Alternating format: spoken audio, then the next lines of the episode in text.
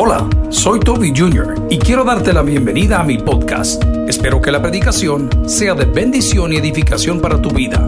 Comparte esta información con otros. Espero que disfrutes lo que Dios tiene para ti el día de hoy. Que Dios te bendiga. Hoy vamos a hablar de la familia de la fe. ¿Puedes ir conmigo? La familia de la fe. Hemos venido hablando en Romanos capítulo 12 que nos habla de los deberes cristianos. Y entre esos deberes cristianos que nosotros tenemos, según la Biblia, es el de preferirnos los unos a los otros, dando honra los unos a los otros. Pero debe de haber alguna razón por qué el Señor lo pide o porque el Señor lo solicita. Dios nunca te va a pedir algo para dañarte, todo lo contrario. Si te lo pide al final de los tiempos, casi siempre es para beneficio propio. Por ejemplo, cuando la palabra dice, sed santos porque yo soy santo. ¿Quién es el beneficiado? ¿Dios? No. ¿Quién? Yo. La iglesia y la religión han o hemos cometido un grave error. Y es que queremos desarrollar personas morales, pero no santas. Cuando una persona es santa, es moral.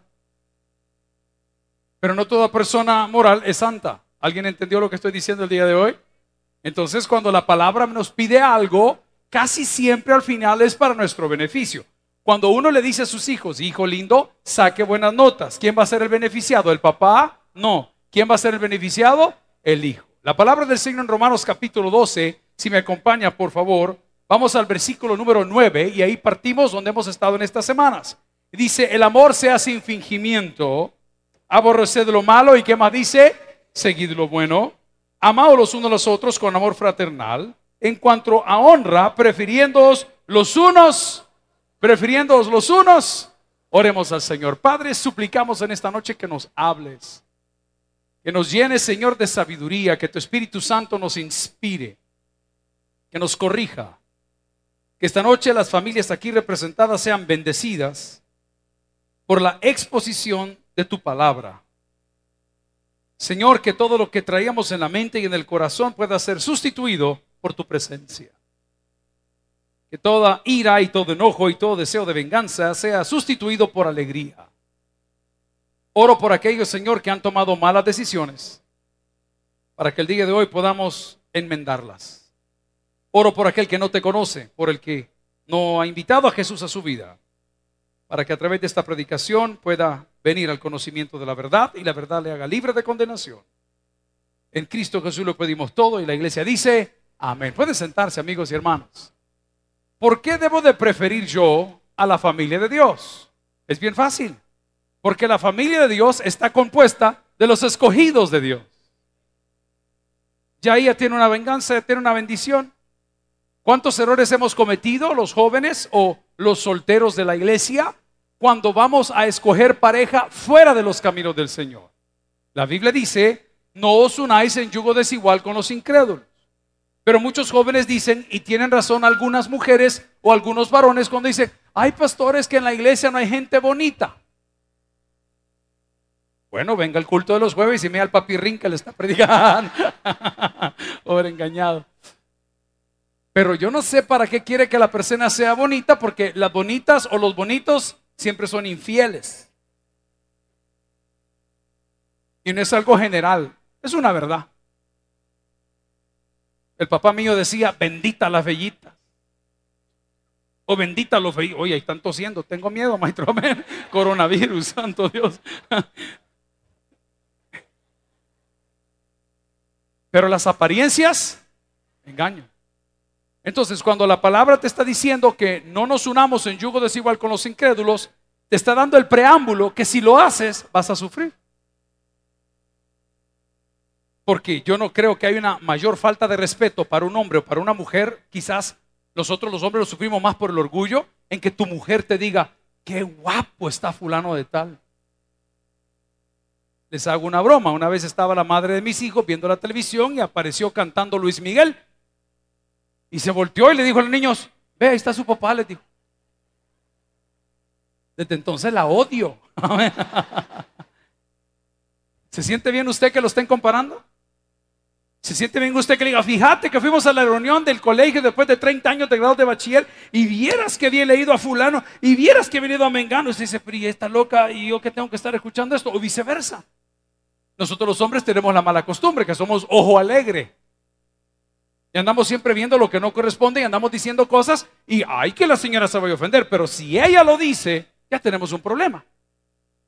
Es la palabra cuando dice, mira, métete con gente de tu misma raza, perdón que lo diga de esa forma, nos está evitando a nosotros un dolor de corazón. Cuando el Señor dice prefiriendo los unos a nosotros, es un principio que hemos practicado en esta iglesia desde hace dos años, cuando hemos dicho primero los de casa y luego los de fuera. Los proveedores de la cafetería, los proveedores del colegio, los proveedores de librería. Nosotros si tenemos un buen precio de un proveedor interno, aunque no es una mega empresa, preferimos trabajar con los hermanos de la fe porque eso me garantiza, lo digo como le decía mi padre, que van a robar menos, que te van a dar mejor calidad, que te van a dar un mejor servicio.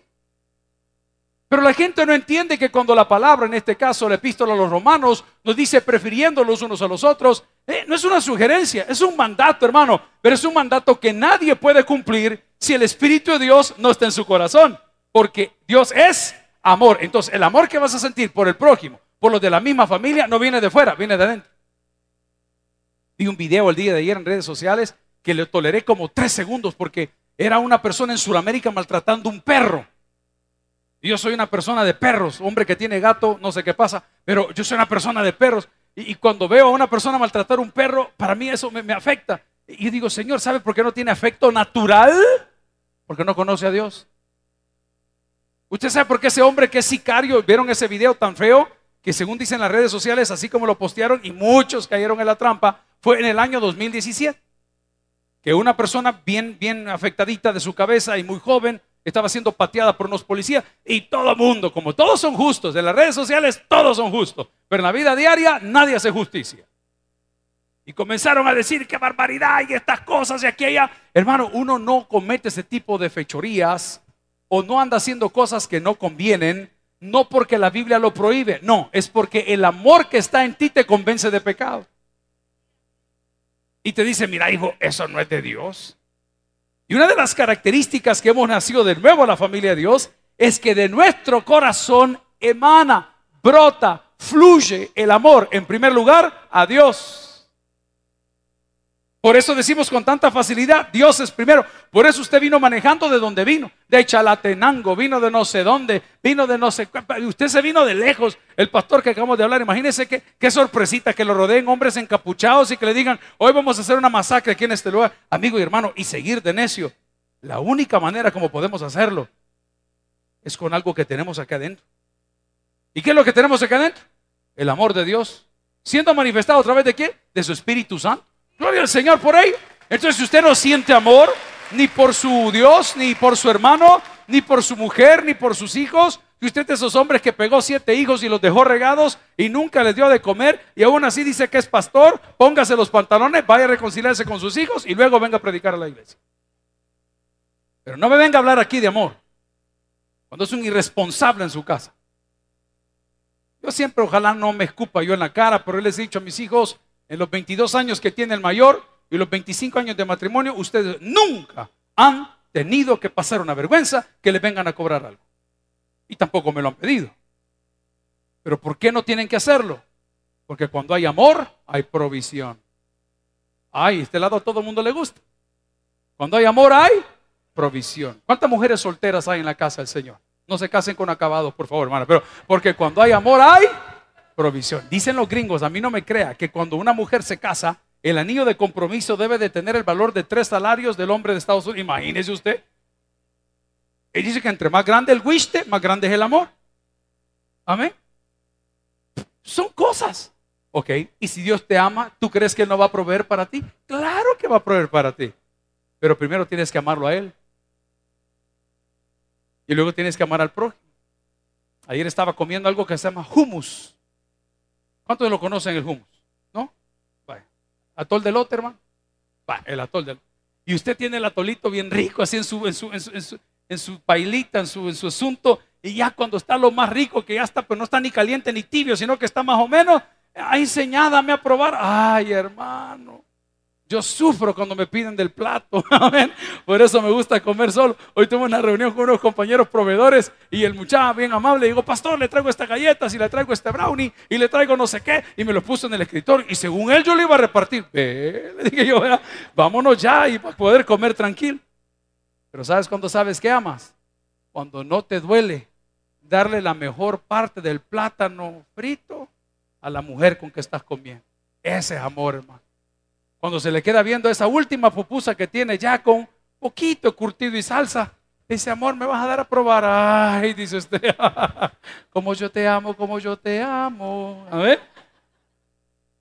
¿Sabes qué hizo Dios por amor? Tú lo sabes muy bien. ¿Ok? Nos ha perdonado. Y al que mucho se le ha perdonado, mucho debe de perdonar. Entonces, entre nosotros no puede existir esa crítica destructiva.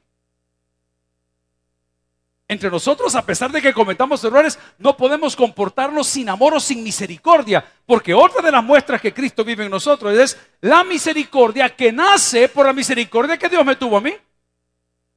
Por eso tenemos que ser misericordiosos.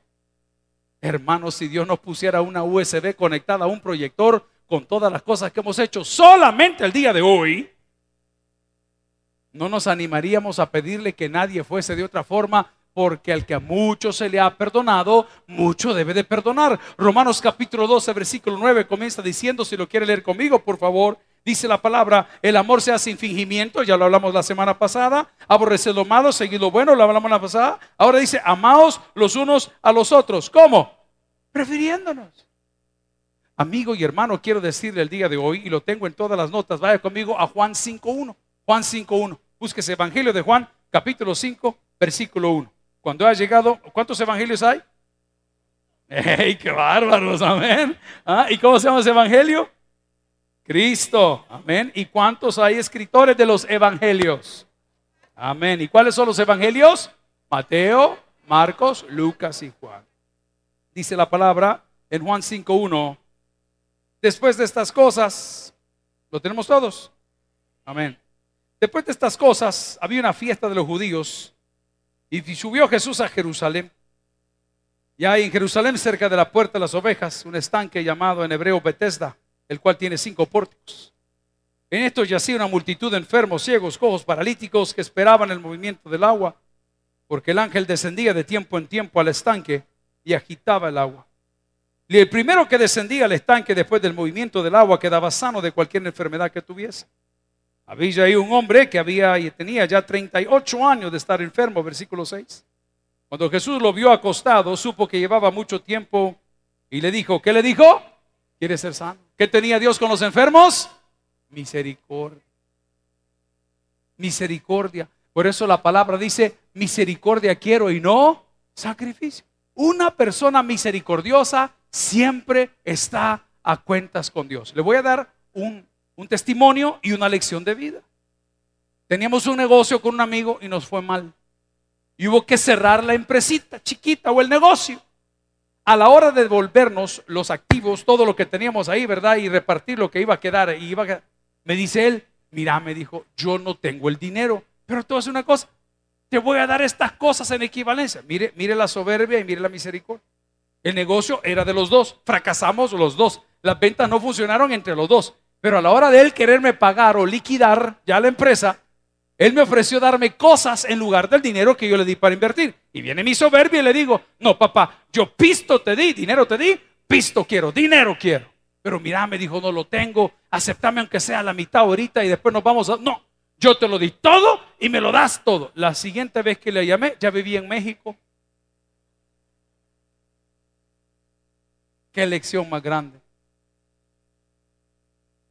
Usted le pidió a su novia un beso y un abrazo. Ahí le dice la mujer, y un abrazo te doy. Si no me das eso, no me des nada. Pues bruto, te vas a ir sin nada. Amén. Agarre lo que suelte, hermano. Por no ser misericordioso. Le voy a dar un número para que, para que vea cuánto me duele todavía. Eran como 69 mil dólares.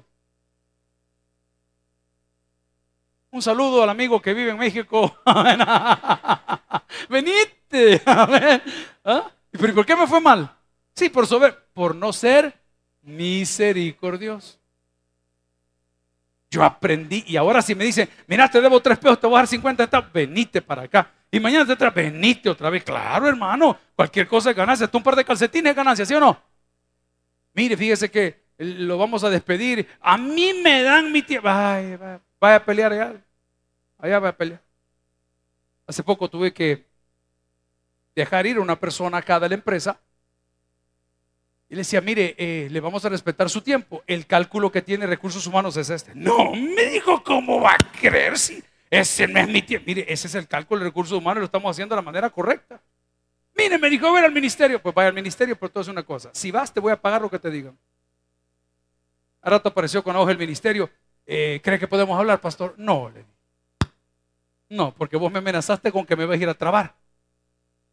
Y si tú me trabas, yo te trabo también. Entonces, ¿sabes qué? Lo que dice el ministerio, eso vas a ganar. Cuando el Señor dice prefiriendo los unos a los otros, no quiero que piense que va a desechar a alguien. No, se trata que vamos a tratar a la otra persona como a nuestra propia familia. Pero hay gente que en la misma familia trata bien y por eso no le puede ir mal. La palabra del Señor, si vamos a los mandatos de Dios, dice, honrarás a tu padre y a tu madre. ¿eh?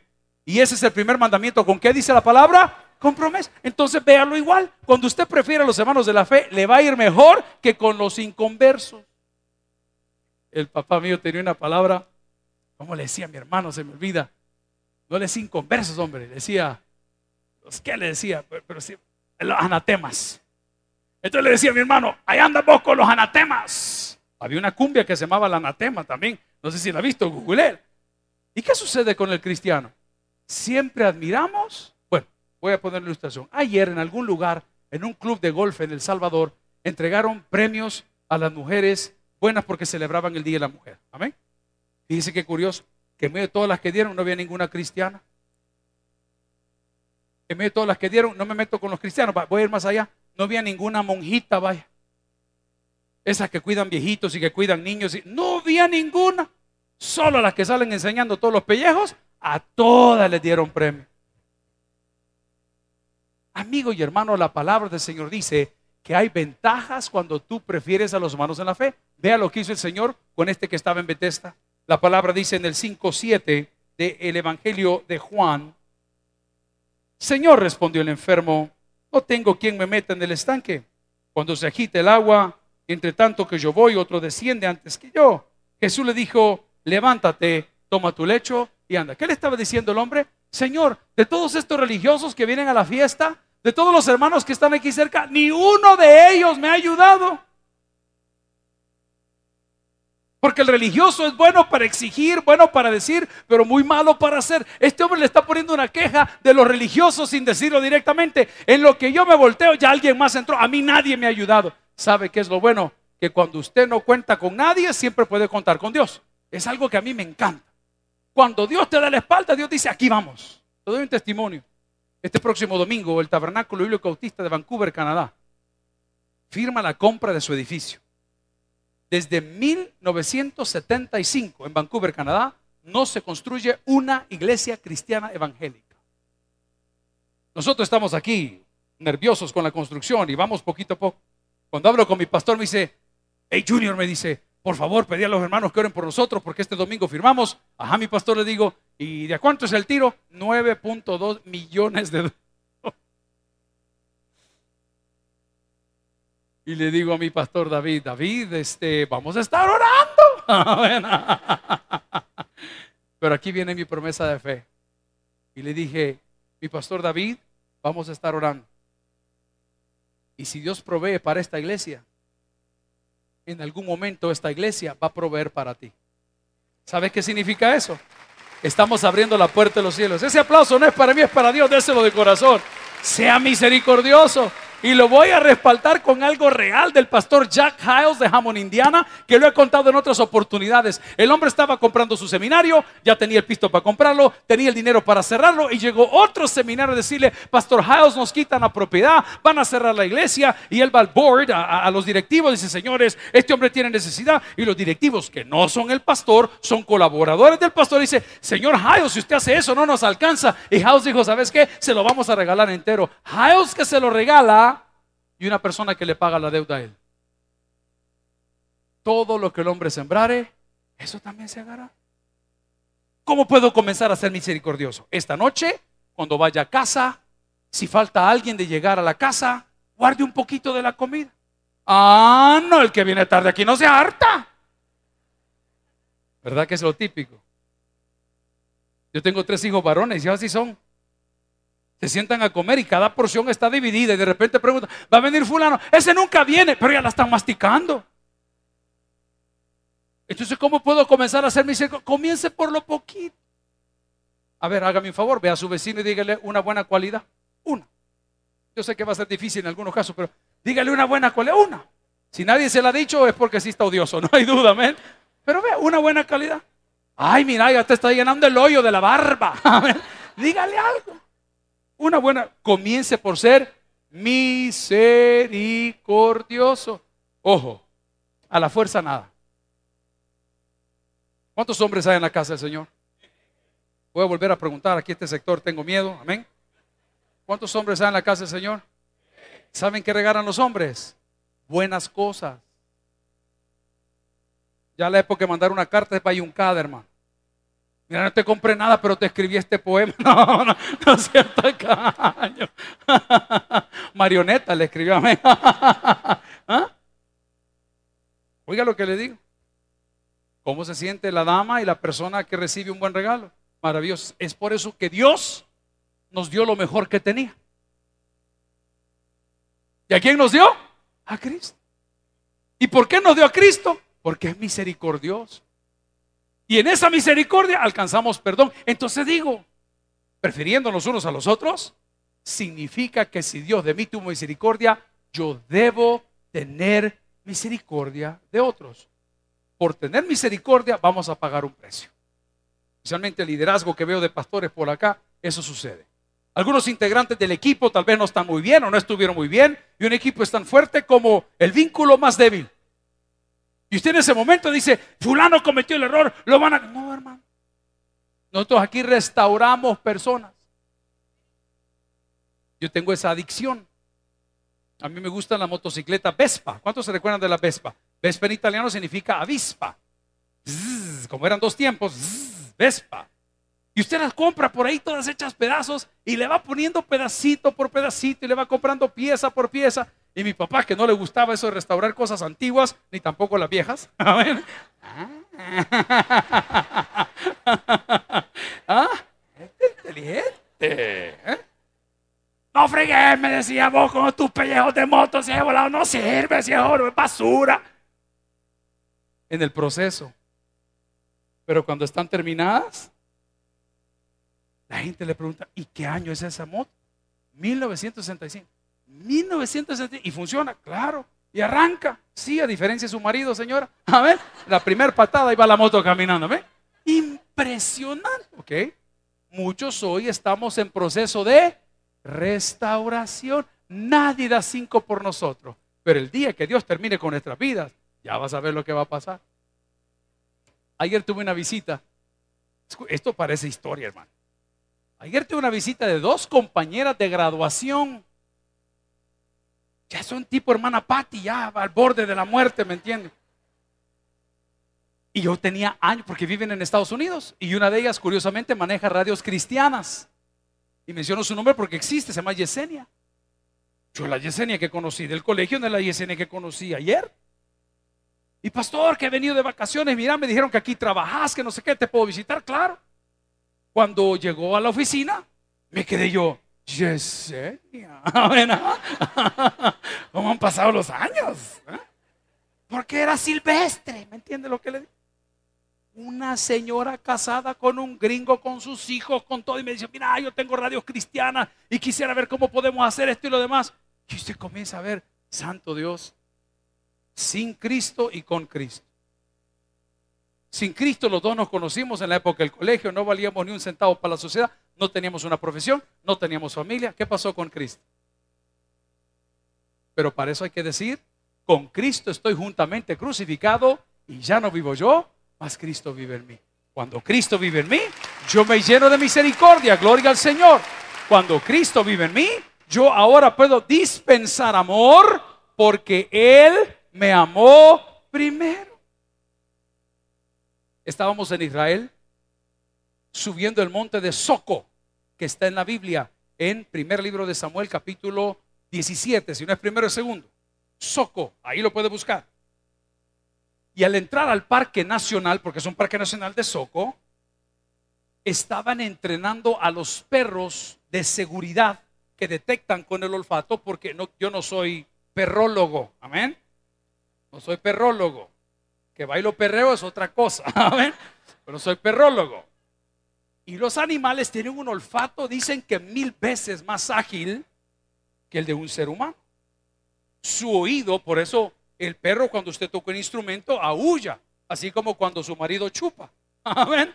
¿Ah? Él comienza a beber y ¿qué comienza a suceder? Comienza a aullar. Bueno, entonces estamos en ese lugar, en el monte de Soco, y de repente veo que están entrenando a los perros. Pero ¿sabe cómo los entrenan?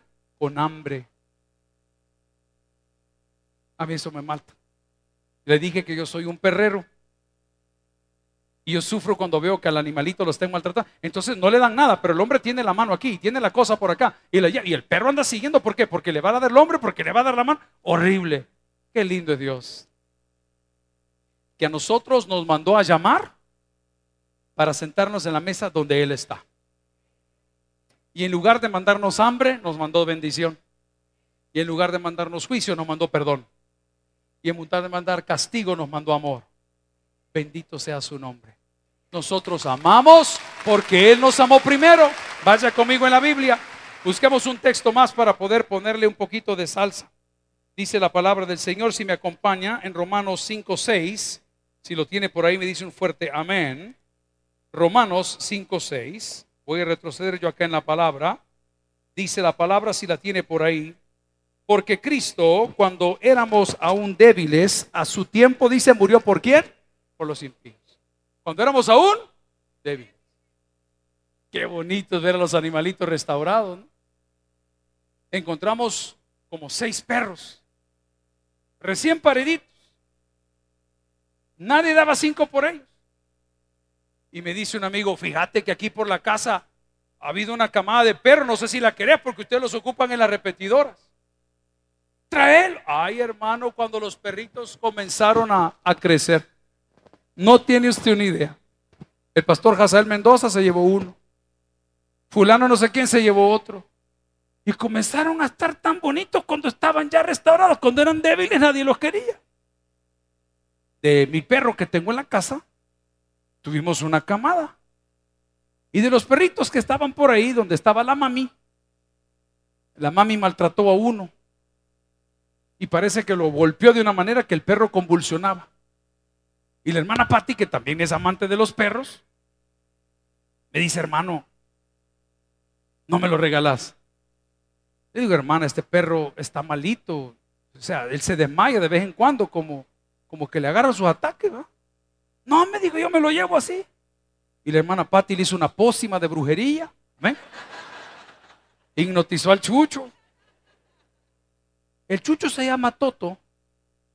Tiene como siete meses y pesa más que sus nietos, hermano. No se desmaya. ¿Qué toma para tener un cambio? Que alguien me ame primero. Ahora te hago la pregunta. ¿Cuál es tu excusa para no cambiar si Dios te amó? ¿Cuál es la excusa que me vas a dar el día de hoy si Dios mismo te adoptó y te llevó y te ha sentado en lugares celestiales, dice la palabra, y te dio un nombre nuevo? ¿Cuál es tu excusa para no cambiar? Cuando la Biblia en Romanos dice prefiriendo los unos a los otros, es porque la palabra también nos dice en Romanos 5, 6, porque Cristo, cuando aún éramos débiles, que dice la palabra, a su tiempo, vamos a pedirle eso, José, gracias al Señor acá. A su tiempo, dice la palabra del Señor, murió por quienes? Por los impíos. Amigos y hermanos, la palabra del Señor nos enseña entonces que cuando Dios llega a nuestras vidas, no solamente desarrollamos el amor, desarrollamos misericordia, atención, esta es la última, y desarrollamos animosidad. A ver, ¿cómo cantamos antes? Él puede, Él puede, yo sé que Él puede, yo sé que todo puede mi Jesús. Y usted bien quebrado, ¿verdad? Salvo a los quebrantados cautivos del pecar, a los ciegos dio la vista y a los cojos hizo andar. ¿Qué dice? Él puede, Él puede, yo sé que Él puede, yo sé que todo puede. Lo último, animosidad. Atención, no hay cristiano que tenga comunión con Dios que se quiera quitar la vida. Porque el cristiano tiene fe que mañana puede ser mejor. Yo le digo a la gente muchas veces, oye, si no te dio Dios tu milagro hoy, pueda que mañana a primera hora tengas el favor que necesitas. Pero no me lo dio, pero estás un paso más cerca. Pero es que el Señor no ha contestado, pero ya va a contestar. Yo trabajé en una gasolinera y el peor horario era de las 2 de la mañana a las 5. Yo ordenaba el aceite, llenaba las refrigeradoras, limpiaba las bombas, pero no avanzaba el reloj. Sentía que sonaba. Hermano, cuando yo veía el primer rayo de sol en la mañana, mi corazón se alegraba.